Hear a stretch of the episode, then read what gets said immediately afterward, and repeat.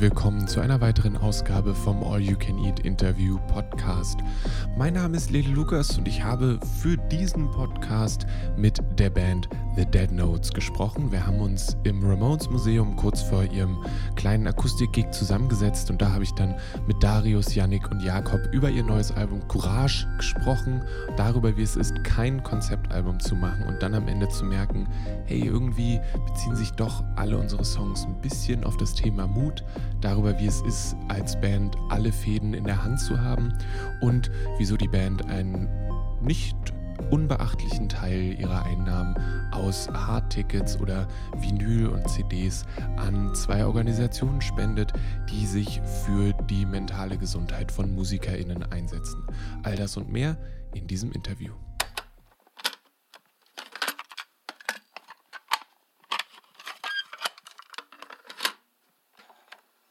Wollt ihr euch kurz vorstellen, damit wir Stimmen identifizieren können?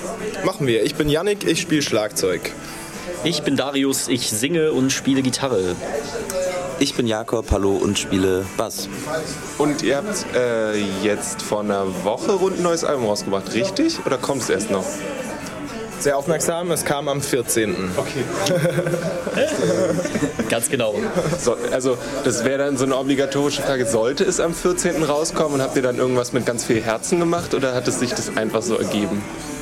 Beides, glaube ich. Also es hat, der Zeitplan hat es so angeboten, mehr oder weniger. Ähm, und dann haben wir gemerkt, dass es Valentinstag ist und das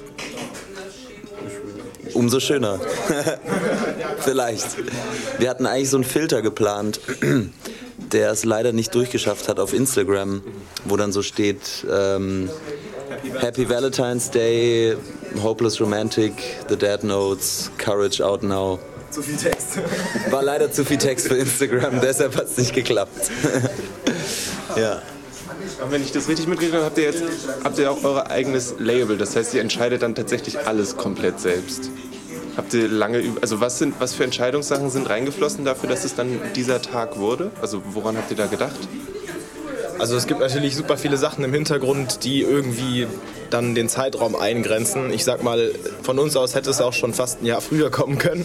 Und äh, ja, so schiebt man es dann doch immer ein bisschen vor sich her, damit man sich nicht zu sehr abstresst, sondern halt auch alles mit der Qualität schafft, die man vorhat. Und eben der 14. war dann halt einfach der 14. Und das ist Valentinstag, es ist super, aber hat nichts mit dem Konzept des Albums zu tun. Richtig.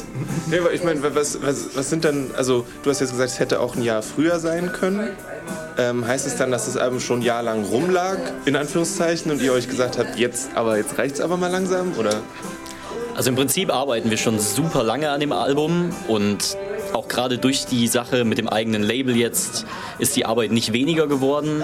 Ähm, aber uns war super wichtig, gerade jetzt mit der zweiten Platte alles richtig zu machen, was wir aus unserer eigenen Sicht vielleicht falsch gemacht haben beim ersten Release. Und das braucht einfach Zeit, wenn man das richtig gut machen will. Und da spielen ganz viele Faktoren rein. Und das eigene Label, wie du schon sagtest, ermöglicht einem sehr, sehr viel, aber setzt einen auch unter den gewissen Druck, weil man hinter jeder Entscheidung selber stehen muss und die verantworten muss. Und das richtig zu überdenken, sollte auf jeden Fall ja, überdacht sein. Was waren Sachen, die ihr diesmal unbedingt anders machen wolltet? Auf jeden Fall einiges. Also gerade was allein mal Sound angeht und Produktion haben wir was Neues versucht. Wir wollten uns nicht nur weiterentwickeln, sondern auch einfach was Neues ausprobieren. Wir sind nach England gefahren, haben in drei Etappen in Leeds mit einem Produzenten dort aufgenommen. Wir sind schon immer sehr viel im Ausland auf Tour, aber es war uns wichtig, ähm, die Arbeitsweise aus England, die wir sehr schätzen und die uns sehr auch geprägt hat, mal so mitzukriegen und selber zu erleben und umzusetzen. Auch in der ganzen, ich sag mal dann blöd, über solche Sachen setzt man sich dann auseinander mit dem eigenen Label, Vermarktung und wie man das Ganze nach außen trägt. Wollten wir das Ganze natürlich auch größer machen, aber auch einfach ein bisschen geplanter, ein bisschen strukturierter. Was auch reinspielt, sind natürlich so Sachen wie das Artwork und alles, was wir auch selbst gemacht haben wo es jetzt dieses Mal schon etwas mehr Überlegungen gab und letztes Mal war es eher so, okay, das ist natürlich ein cooles Cover, nehmen wir und danach gibt das quasi alles vor. Dieses Mal haben wir mehr von Anfang an an verschiedene Dinge gedacht, dass es ja nicht nur ein Bild gibt, sondern dass man vielleicht Merchandise, vielleicht ein Backdrop, vielleicht noch eine Rückseite oder ein Inlay oder letzten Endes jeden einzelnen Facebook-Post irgendwie darauf anpasst und dass man dann nicht einfach das erstbeste Bild äh, aus dem Schrank nimmt, was man irgendwie gemalt hat. genau. Haben, haben diese Überlegungen dann ein Ende auch irgendwo oder ist es so ein Rad, was sich kontinuierlich dreht und man da eigentlich nicht mehr wieder rauskommt? Tatsächlich ist das ein sehr krasser Punkt, den ich auch sehr stark immer wahrnehme und der mich sehr beeinflusst bei allem, was wir als Band machen. Es ist tatsächlich so ein Rad, was einen die ganze Zeit beeinflusst. Man denkt ständig nach und findet oft wirklich kein Ende, aber wir sind dann tatsächlich eine Band. Wir müssen uns Deadlines setzen. Wir brauchen irgendwie einen gewissen Druck. Bis dann und dann muss das gemacht sein und dann kriegen wir es hin und dann funktioniert es auch.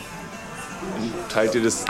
Ich glaube, manchmal brauchen wir auch wirklich jemanden, der dann sagt, so machen wir es jetzt, ob es jetzt jemand aus der Band ist oder eine außenstehende Person, die einfach mal draufschaut, so braucht irgendwann einfach zu viel Zeit und dann braucht es einfach Entscheidungen so, weil man sich dann irgendwann so, ja, das ist dann so ein, so ein Ding, was ins Rollen gerät und man argumentiert und diskutiert und was könnte man da noch machen, aber ja, genau. Das heißt, es gibt irgendwo auf einem Rechner so einen Ordner mit ganz vielen Bildern, die ihr gesammelt habt für potenzielle äh, Album, Albencover und das Ganze. Und die habt ihr alle aussortiert und so Spreadsheets gemacht und sich überlegt, was kann man denn wie. Es gibt da meinen Rechner und auf dem gibt es schon ein wildes Ordnersystem, an das ich also an das ich mich schon selbst nicht mehr richtig rantraue. Da sind dann so Ordner wie Albumcover Final, Albumcover Final 2, Albumcover Final 3 und dann fängt es wieder von vorne an in einem neuen Ordnersystem. Und äh, ja, es war dann irgendwann schon so, dass wir uns auf zumindest gewisse Inhalte und gewisse Elemente, sagen, sagen wir mal Bilder oder grafische grobe Konzepte geeinigt haben und dann sind wir auch im Detail immer noch sehr lang am Überlegen, Diskutieren und etc. gewesen. Also es war nicht so, dass wir von Anfang an erstmal alles gesammelt haben, aber ja. Lustigerweise auch alle Leute, mit denen wir zusammenarbeiten, äh, von Videografen, Fotografen, machen sich immer lustig, dass wir so eine Google Drive Band sind, weil wir doch auch relativ viel gemeinsam über alle Sachen diskutieren und auch sehr ins Detail gehen. Und dass tatsächlich dieses Album festgehalten ist in Mega und Gigabytes an Google Drive Dokumenten. kriegen wir oft dann auf den Deckel von Leuten, die mit uns arbeiten. Ey, ihr mit euren Drive-Ordnern. Jetzt sagt doch einfach mal kurz, was Sache ist. Das ist so Punkrock, Google Drive. Das stimmt natürlich. Ja. Ähm, hattet ihr dann für, für dieses Album ein Konzept oder eine Linie, an der ihr euch an diesen Sachen so orientiert? Oder ist es was, was sich erst so, du hast jetzt von vier verschiedenen Ordnern erzählt, die alle Final hießen. Ähm, ist das was, wo ihr euch erst so rantasten musstet oder, musstet oder was von vornherein klar war, wo ihr hin wolltet? Meinst du musikalisch oder im Ganzen oder jetzt Ich schätze, das hängt zusammen. Ich weiß es nicht genau. Das könnte man meinen, ja. Also tatsächlich ähm, erstes Album rausgebracht, auch eigentlich in kompletter Eigenregie und daraus so viel rausgezogen, dass man wusste, an gewissen Punkten will man Sachen klarer machen, man macht sich viel mehr Gedanken in welche Richtung sollen Sachen sein. Man arbeitet sich ein größeres Konzept aus und tatsächlich war nicht 100% klar, was wir genau machen wollten, aber wir wussten 100%, was wir auf jeden Fall nicht machen wollten und nicht wieder machen wollten. Und ich glaube, das grenzt schon mal sehr gut ein und hat für uns dann sehr zielführend funktioniert. Habt ihr da, da lange gesessen und diskutiert oder war das so ein, so ein telepathisches Ding, wo ihr alle wusstet, um Himmels Willen nie wieder benutzen wir diesen Instagram-Filter, weil es war das Schlimmste, was uns je passiert ist? Schwierig. Also so aufs Musikalische bezogen. Ähm, also habe ich auf jeden Fall gemerkt, dass wir schon so gezielter versucht haben, in verschiedene Richtungen zu gehen und viel Sachen auszuprobieren und aber auch so zu gucken, okay, was könnte noch auf das Album passen, was so davor ein bisschen anders war, weil es eigentlich so, wir ganz lang Songs geschrieben hatten und die dann irgendwie so gesammelt haben und dann einfach so als Ganzes rausgebracht haben. Und jetzt war es schon mehr so Konzept, jetzt nicht unbedingt, aber so ein bisschen mehr, ja, wie soll man sagen, ein bisschen mehr durchdachter, durchdachter einfach an die Sache rangegangen, so, genau. Ich bin auch selbst so gar kein Fan von Konzeptalben, aber irgendwie findet man sich doch dann am Schluss in so einem Konzept wieder und ähm, ohne das dann von vornherein gezielt oder beabsichtigt zu haben, haben wir dann eigentlich zehn Songs geschrieben, die halt alle über Mut handeln in verschiedensten Formen und deshalb auch der Albumtitel, ohne das als vornherein als Stichwort darüber zu setzen. Erst die Kunst, dann das Konzept. ich schätze, das ist dann so eine, keine Ahnung, so eine Form von Magie, die sich dann da so rein dingselt, dass man dann sagt, ah, hey, hat ja doch irgendwie, war das ein Thema, was wahrscheinlich dann euch, äh, weil du jetzt immer sagt, wir, dass, also dass ihr das zusammen irgendwo dann äh, zusammengeführt habt. Ähm, was habt ihr so für Sachen ausprobiert? Du hast eben gesagt, ihr habt verschiedene Richtungen ausprobiert. Gab es irgendwann eine Disco-Version von verschiedenen Songs oder wie, wie muss ich das, wie kann ich mir das vorstellen? Disco-Version, ja, Disco-Version wahrscheinlich nicht. Ich glaube, es gab ein paar Stadion-Rock-Versionen von irgendwelchen Songs, die es nicht geschafft haben. Tatsächlich, Stadion-Rock ist auf jeden Fall immer gut und hoch angesehen bei uns. Ähm, aber also tatsächlich gab es wirklich so Songs, die in solche Richtungen tendiert haben, Songs, die dann in eine ganz radikale Indie-Rock-Richtung gegangen sind und wo wir das alles dann ausprobiert haben und dann gewusst haben, okay, uns fehlt einfach wirklich was ruhigeres, ein Ruhepol auf der Platte. Oder uns fehlt noch dieser kurze Song, der einfach, ich sag mal, in die Fresse schlägt. Und das sind wir dann tatsächlich gezielter angegangen und haben uns gesagt, so, okay, wir versuchen jetzt einfach mal einen Song uns vorzustellen, wir schreiben jetzt eine richtige Single, die kurz ist, die direkt reinhaut und haben dann wirklich so ein bisschen eingegrenzter versucht, an manche Songs ranzugehen, was aber uns sehr gut getan hat, weil wir einfach eine klare Vorstellung entwickelt haben und nicht uns irgendwo dann verloren haben oder verfahren haben auch passend zum Albumkonzept mit dem äh, Titel Courage, äh, dass wir bei unserem ersten Album sehr viele vertrackte Songstrukturen gehabt haben und uns tatsächlich nicht so ganz getraut haben, manchmal einfach die klassischste poppige Songstruktur zu nehmen und daraus einen Song zu bauen. Ich habe das Gefühl, wir waren ein bisschen, also ich will das gar nicht schlecht reden, ich finde das auch immer super, wenn man das hört bei anderen Bands und das nicht klassisch ist, aber wir waren ein bisschen verkopft vielleicht und hat, da hat es tatsächlich ein bisschen Mut gebraucht, sich davon zu lösen und einfach mal was in Anführungszeichen Simpleres zu probieren, um dann halt auch wieder in gewissen Details und Sounds wirklich sich verkopfen, wieder zu verkopfen, dann aber dadurch irgendwie was, was anderes zu kreieren, was vielleicht ein bisschen mehr Tiefe auch hat. Warum? Ich hätte so vorher hätte ich gedacht, dass es eigentlich Mut braucht, das andersrum zu machen. Also nicht zu sagen, nicht die einfache Variante zu wählen, sondern sich komplizierter zu machen. Ja, bei uns ist es, ich glaube, tatsächlich irgendwie andersrum gewesen. Also ich hatte auch immer so das Gefühl, dass wir im Proberaum waren, als wir angefangen haben, wirklich Songs aktiv selber zu schreiben, dass wir gesagt haben, so ja, nee, wir können jetzt ja nicht einfach die zweite Strophe da wie die erste Strophe machen, das wäre ja total langweilig. Oder die Bridge kann jetzt ja nicht einfach nur irgendwie nochmal ein Akkordwechsel sein, da muss ja schon irgendwie noch was passieren. Und vielleicht, vielleicht passiert ja was anderes einem, auf, einem andere, auf einer anderen Ebene, nicht vielleicht auf der Songstrukturebene. Und es ist ja auch nicht so, dass das neue Album immer nur A, B, A, B, C, A ist.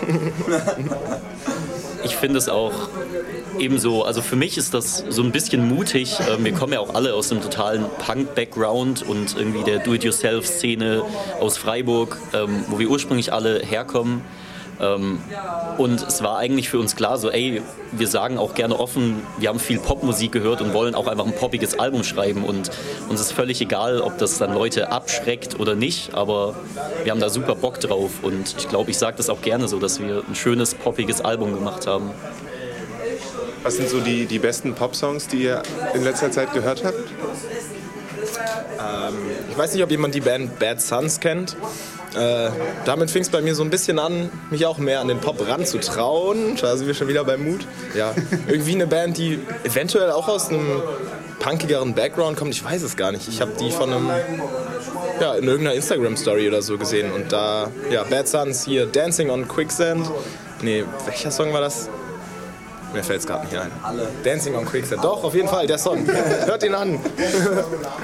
Großartige Band, spielt glaube ich auch in den USA Arenen, auf jeden Fall aktuell. Hier in Europa super kleine Läden immer noch. Ähm, auch so dieses ganz aktuelle Beispiel fand ich am Anfang super, jetzt ein bisschen überhört, aber dieser ganze Billie Eilish-Hype ähm, ist auf jeden Fall was Prägendes, glaube ich, für viele Musikszenen jetzt gewesen. Und finde ich auch super, super spannend und interessant, wie so eine Sache gerade so groß wird. Äh, Claro fällt mir da spontan noch ein, die ähm, in den USA jetzt auch schon über alle Berge ist und mega groß und hier gerade auch noch so erst so richtig ankommt, aber wahnsinnig schöne Popmusik macht. Ja. Okay, gut. Kleiner Ausflug, wieder was, was gelernt, wieder was zur Liste hinzugefügt. Ähm, es geht ja auf dem Album und auch in dem Drumherum ganz viel um so äh, Mental Health Sachen und wie es Leuten geht und so weiter und so fort. Ähm, und ich war, wie, ah, anders, wie fange ich damit an? Ähm, und ihr hattet, ich habe ein paar andere Interviews gelesen und da ging es dann darum, dass ihr irgendwie selbst mega viel zu tun habt, was irgendwie logisch ist, wenn eine Band hat und viel unterwegs ist und so weiter und so fort. Ähm, was sind Sachen, die ihr für euch mitgenommen habt? Für euch, also wie, wie kümmert ihr euch anders? Wie kümmert ihr euch um euch selbst jetzt, nachdem ihr doch schon ein paar Jahre Band äh, hinter euch habt?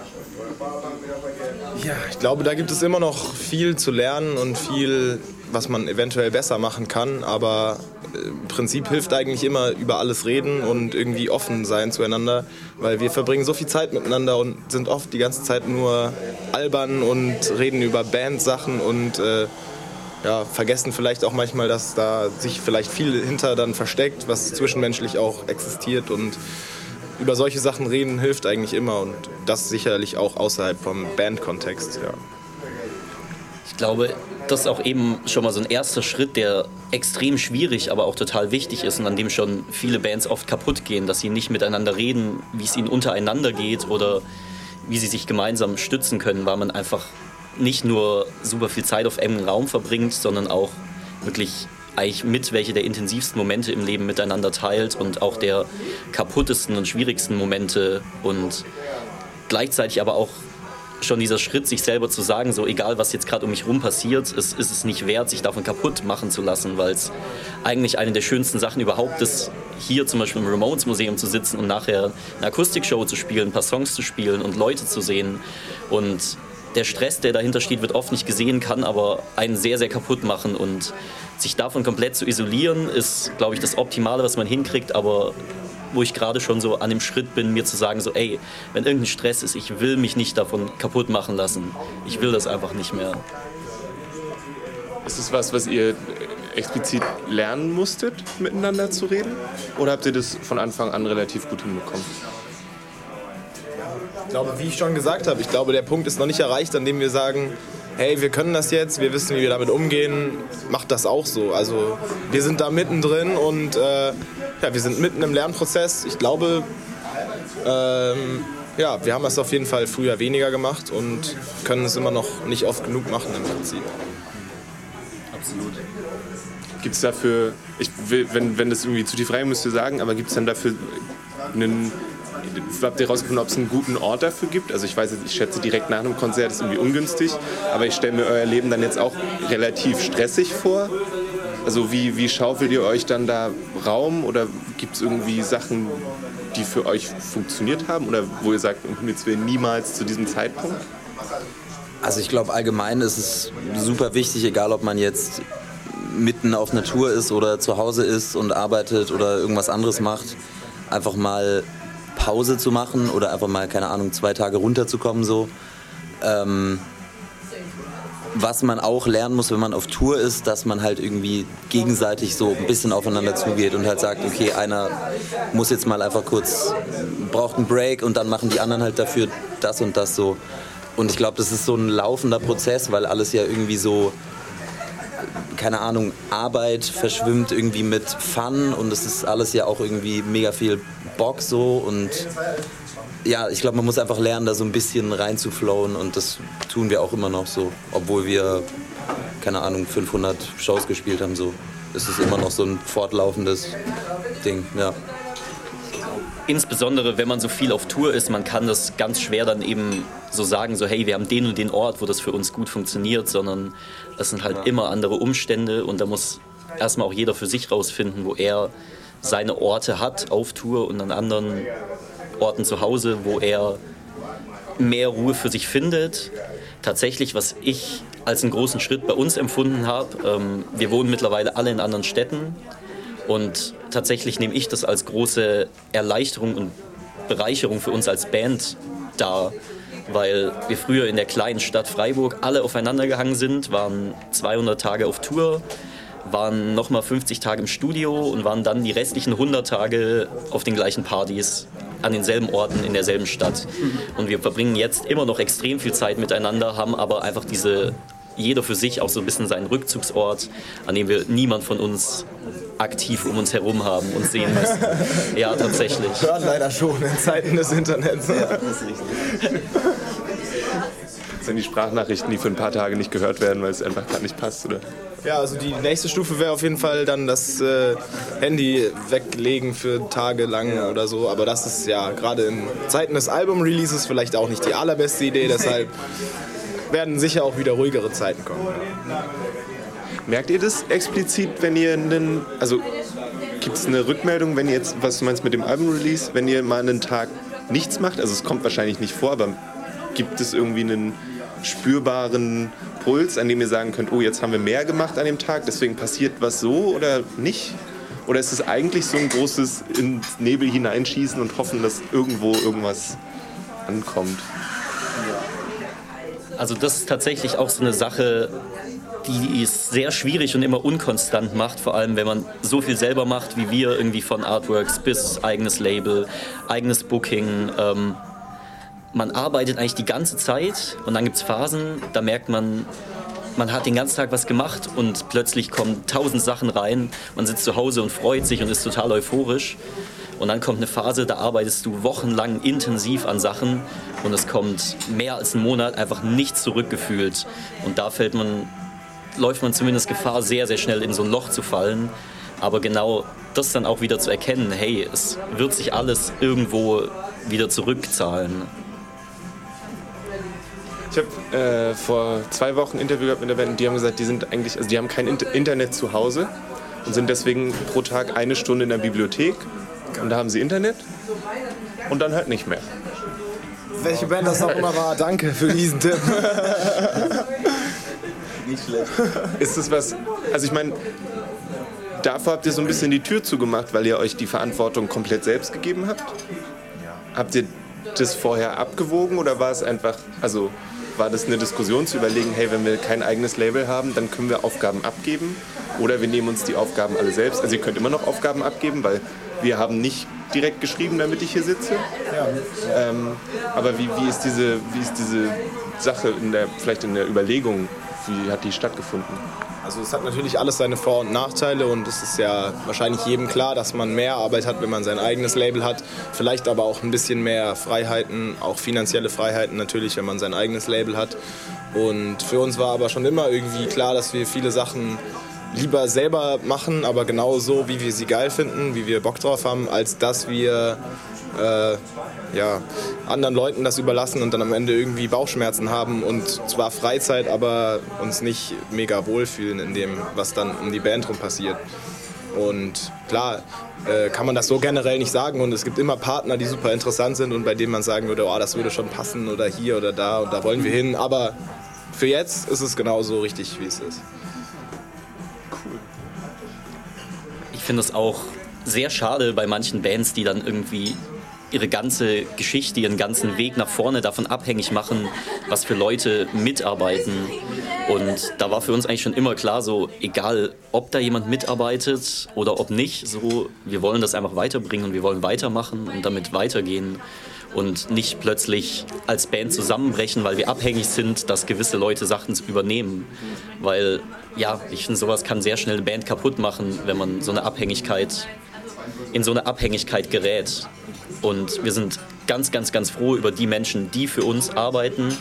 Und das sind auch alles Leute, denen wir zu 100% vertrauen und wo wir sagen, wow, die machen das aus echter Leidenschaft.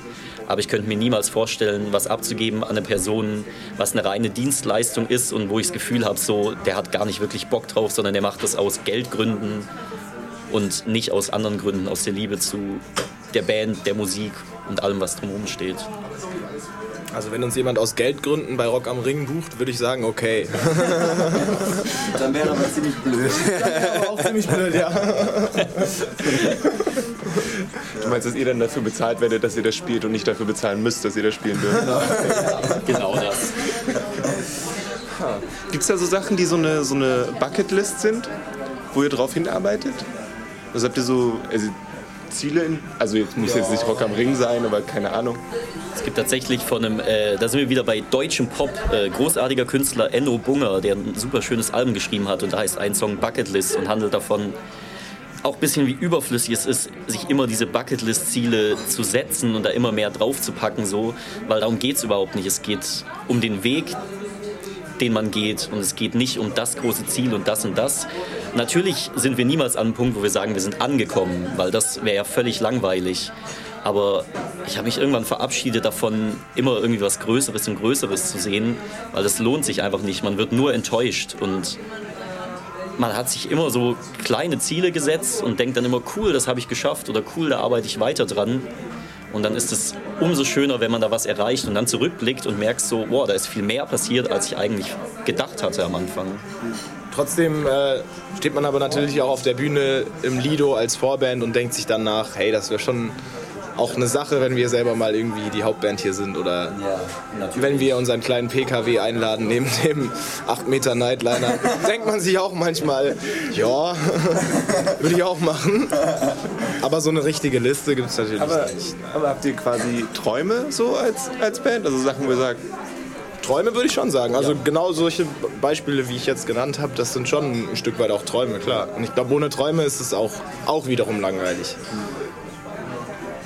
Aber die stehen jetzt nicht quasi fest auf so einer, auf so einer als Ziele festgelegt und gesagt, okay, bei Album 4 wollen wir einen Nightliner haben und dann will ich nie wieder schlechtes Essen haben, wenn ich irgendwo Ja, auch, das können ja auch kleine Sachen sein. Zum Beispiel Yannick hat sich jetzt äh, zum ersten Mal in seinem Leben Drumcases gekauft. Davor haben wir alles in Decken eingewickelt. Und das war jetzt ein kleiner Traum, der in Erfüllung gegangen ist. Jetzt brauchen wir halt noch ein Auto, was groß genug ist, damit die Cases auch reinpassen. Und Decken Aber- für die Cases, damit sie nicht zerkratzen nebenan. So teuer wie mein Schlagzeug. Tatsächlich klingt es so ironisch, aber es sind wirklich oft so kleine Dinge. Diese Tour ist allgemein, was Cases angeht und kleine Träume erfüllen, auf jeden Fall ganz weit oben. Was sind noch andere kleine Träume? Hinter dir die diese, diese Pinnwände, da, die du siehst, wo wir unser Merch dran gepinnt haben. Jedes Mal als Vorband haben wir uns gedacht, boah, das ist so klug. Nie wieder Shirts mit Tape an die witzige Wand hängen, die dann wieder abfallen während der Show. Heute Weiß haben ich wir nicht. uns das erfüllt. Heute haben ja. wir uns das erfüllt. Ihr wart im Bürofachverkauf Ich und war, habt ich war vorhin äh, da drüben gegenüber im Papier- und Spiele-Shop und habe gesagt, einmal äh, Sicherheitsnadeln und einmal Reißzwecken bitte. Dann bin ich raus und habe mich gefreut.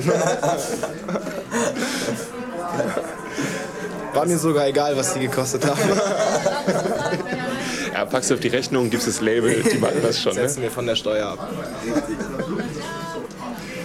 Habt ihr jetzt dann noch endlich äh, richtige Verpackungen für eure Gitarren und den Bass oder wie gab es von Anfang an? Die gab es schon länger, weil die, die wären sonst gebrochen, weil, wenn wir sie ins Auto geschoben hätten als allerletztes. Also das war wirklich notwendig. Das Schlagzeug, das geht so schnell nicht kaputt. Das ist, äh, das, ist aus den, das ist aus den 70er Jahren und ich weiß auch nicht, wer das die 30 Jahre vor mir gespielt hat und, oder 35 oder 40. Und es ist immer noch ganz, also ich bin das, was das angeht, eigentlich recht entspannt. Hast du dir noch keinen Namen gemacht als Drummer, der regelmäßig neue äh, Sachen braucht, weil du so hart zuschlägst, dass es immer wieder kaputt geht? Ich fange gerade damit an, äh, auf den Geschmack von Becken kaputt machen zu kommen. Aber ja, ich habe schon mein erstes erstattet bekommen. Also gibt wahrscheinlich Schlimmeres. Also unabsichtlich, natürlich. Leider. Absichtlich wäre natürlich wenigstens cool, aber unabsichtlich ist halt einfach nur Nein, schade. nein, nein, das ist nicht cool. Ich finde das nicht cool. Nee, tatsächlich als kleine Band irgendwie, ach, es ist auch irgendwie dämlich, sein Kram irgendwie als Show kaputt zu machen. Ich weiß nicht. Irgendwie ist man doch so sehr darauf angewiesen und wenn dann gut auf einer Show mal irgendwas ein bisschen durchdreht und irgendwie ins Chaos läuft, dann passiert das mal und dann ist das irgendwie sehr viel Emotion, aber ich weiß nicht, sowas geplant irgendwie zu machen, das liegt sehr fern. Wow, wie sind wir darauf gekommen? Von Google Drive zum Equipment zerstören. Könnte, könnte ja auch nochmal ein Traum sein, irgendwann mal eine Gitarre kaputt machen zu können und sich darüber keine Sorgen machen zu müssen. Aber vielleicht ist es auch so ein Ding von, ist ja dann ist ja eine andere Wertschätzung, wenn es nicht einfach nur kaputt gemacht werden kann. Ja. Vor allem, wenn man dann irgendwann Endorsement-Verträge hat, weiß ich nicht, ob man dann sein Zeug einfach kaputt machen kann. Ja, kriegt man eine neue. Aber ist es Ja, dann, finden oder ist es dann der Werbepunkt, dass sie nicht kaputt geht? Weil dann sagt Gibson, ja, unsere Gitarre kriegst du nicht kaputt. Wie bei dieser Tesla-Vorstellung. Rockprofi getestete Gitarre. nicht mal The Dead Notes kriegen die kaputt. Kauft sie. Wäre sowas was für euch? Also wenn jetzt, wenn übermorgen irgendeine bekannte große Firma kommt und sagt, hey, äh, wir geben euch einen Bus, bei den Dänen ist es ganz oft so, die fahren dann mit einem Tuborg-Bus durch die Gegend. Wenn jetzt, was weiß ich, Wernes Grüner vorbeikommt und sagt, hey, wir haben den Wernes Grüner Tourbus, ihr müsst einfach nur damit durch die Gegend fahren und kriegt halt nichts anderes zu trinken. Also ich kenne jetzt die Firma Wernes Grüner nicht im Detail so, aber ähm, ich würde, ich, genau, ich finde das grundsätzlich äh, keine Sache, wo ich jetzt so abgeneigt wäre oder glaube ich auch nicht wir als Band. Ich glaube, da kommt es bei allem, was wir machen, einfach auch genauso drauf an, was für Leute sind das, die dahinter stehen, was für ein Unternehmen steht dahinter, was für Strukturen und äh, letztendlich eben dann auch was für ein Konzern, was für Denkweisen, politische Einstellungen. Aber ihr sagt jetzt nicht, wir sind DIY, deswegen wollen wir vom Kapitalismus nichts wissen. Nein, dann wären wir sowieso schon irgendwie ein bisschen fehl am Platz teilweise bei Dingen, weil irgendwo muss man halt auch über die Runden kommen und Kapitalismus denken wir erstmal im Kleinen und äh, freuen uns über jeden Cent, weil wir halt einfach nicht im Geld baden. Fertig. Kann ich mir gar nicht vorstellen. Ja. Naja. Ähm. ähm, ihr seid jetzt aber erstmal auf Tour, wahrscheinlich für immer und ewig. Generell. Und dann mal wieder zwei Wochen Pause wieder auftanken und dann wieder auf Tour.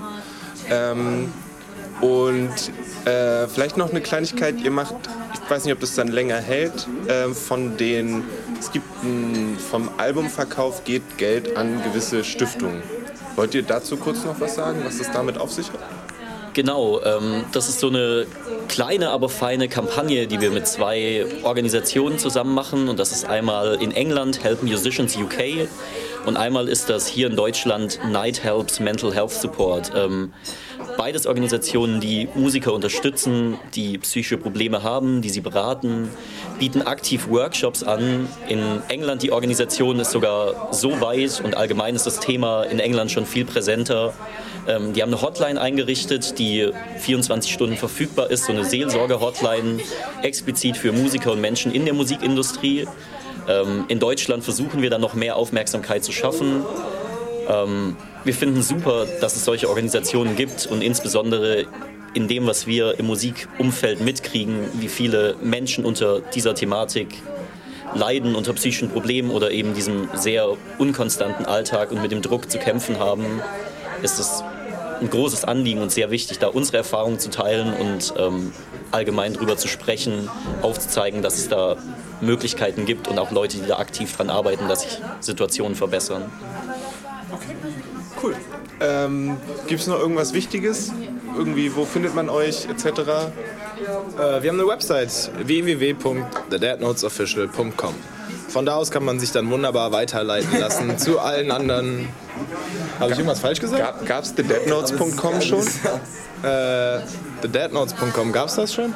Äh, tatsächlich gab es das, ich bin mir ziemlich sicher, dass das schon gab, deshalb haben alle unsere Pages, die wir überall haben, den Tag The Dead Notes Official. Wird manchmal falsch gemacht, aber tatsächlich blicken es die meisten Leute. Unser, ich wollte gerade nur anfügen, unser Management hat neulich mal vorgeschlagen, man könnte denen doch mal nett eine Nachricht schreiben. Löst euch auf. Lö nee, löst bitte eure Seite auf, weil es halt manchen Leuten passiert, dass sie uns falsch verlinken, aber es ist auch kein Drama in dem Sinne. Der Namensdisput kommt dann noch. Wenn, dann müsst ihr euren Namen ändern oder die müssen ihren Namen ändern. weiß auch, von wem die Website ist, weiß ich auch gar nicht. Es gibt tatsächlich viele, die so heißen. Wir sind jetzt auch nicht die erste Band, die da super kreativ war mit 15, als wir uns gegründet haben. Ähm, so heißen alle unsere Plattformen und genau. Es passt. Und da erwarten einen dann abgefahrene Filter, die zu viele Wörter für Instagram benutzen. Jo, Wenn sie, wenn sie Also, durchgehen, dann wird genau das. Äh, zum Download verfügbar sein. Okay. Cool, dann müssen wir jetzt machen halt, ne? Ja, machen wir. At Instagram. Habe ich, Instagram. hab ich irgendwas vergessen? Irgendwas, was euch noch wichtig ist? Ja, wir Sehr. finden es sehr schön. sehr tiefgehend. Ja, voll. Dankeschön. Vielen Dank. Danke dir. Das war das Interview mit The Dead Notes. Vielen Dank nochmal an Darius, Yannick und Jakob dafür, dass sie sich die Zeit genommen haben. Wenn ihr die Band live erleben wollt, dann ist sie ab dem 27.02. schon auf Tour. Die haben jetzt schon gespielt in Oberhausen und in Bremen, gestern in Münster. Heute spielen sie in Köln, äh, wenn heute der 1.3. ist. Und sind dann in Deutschland unterwegs, danach äh, auch in Europa, in Frankreich, in der UK und so weiter und so fort. Eine der größten Touren, die sie bisher gemacht haben. Und ja, ich bin auf jeden Fall am 6.3. in Berlin dabei. Ähm, und ich kann euch das Album der Band Courage nur wärmstens empfehlen. Wenn ihr entweder die Band eh schon kennt, dann, dann ist das nichts Neues.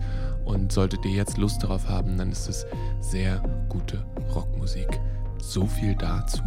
Ich wünsche euch alles Gute. Wenn ihr Lust habt, dann äh, abonniert auch diesen Podcast im Podcatcher eurer Wahl.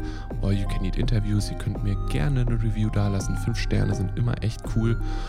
Und all das, was All You Can Eat ist und was die Menschen dahinter so machen, findet ihr auf dragonseateverything.com. Lasst euch nicht ärgern. Bis bald. Mehr findet ihr auf dragonseateverything.com oder auf facebook.com slash dragonseateverything.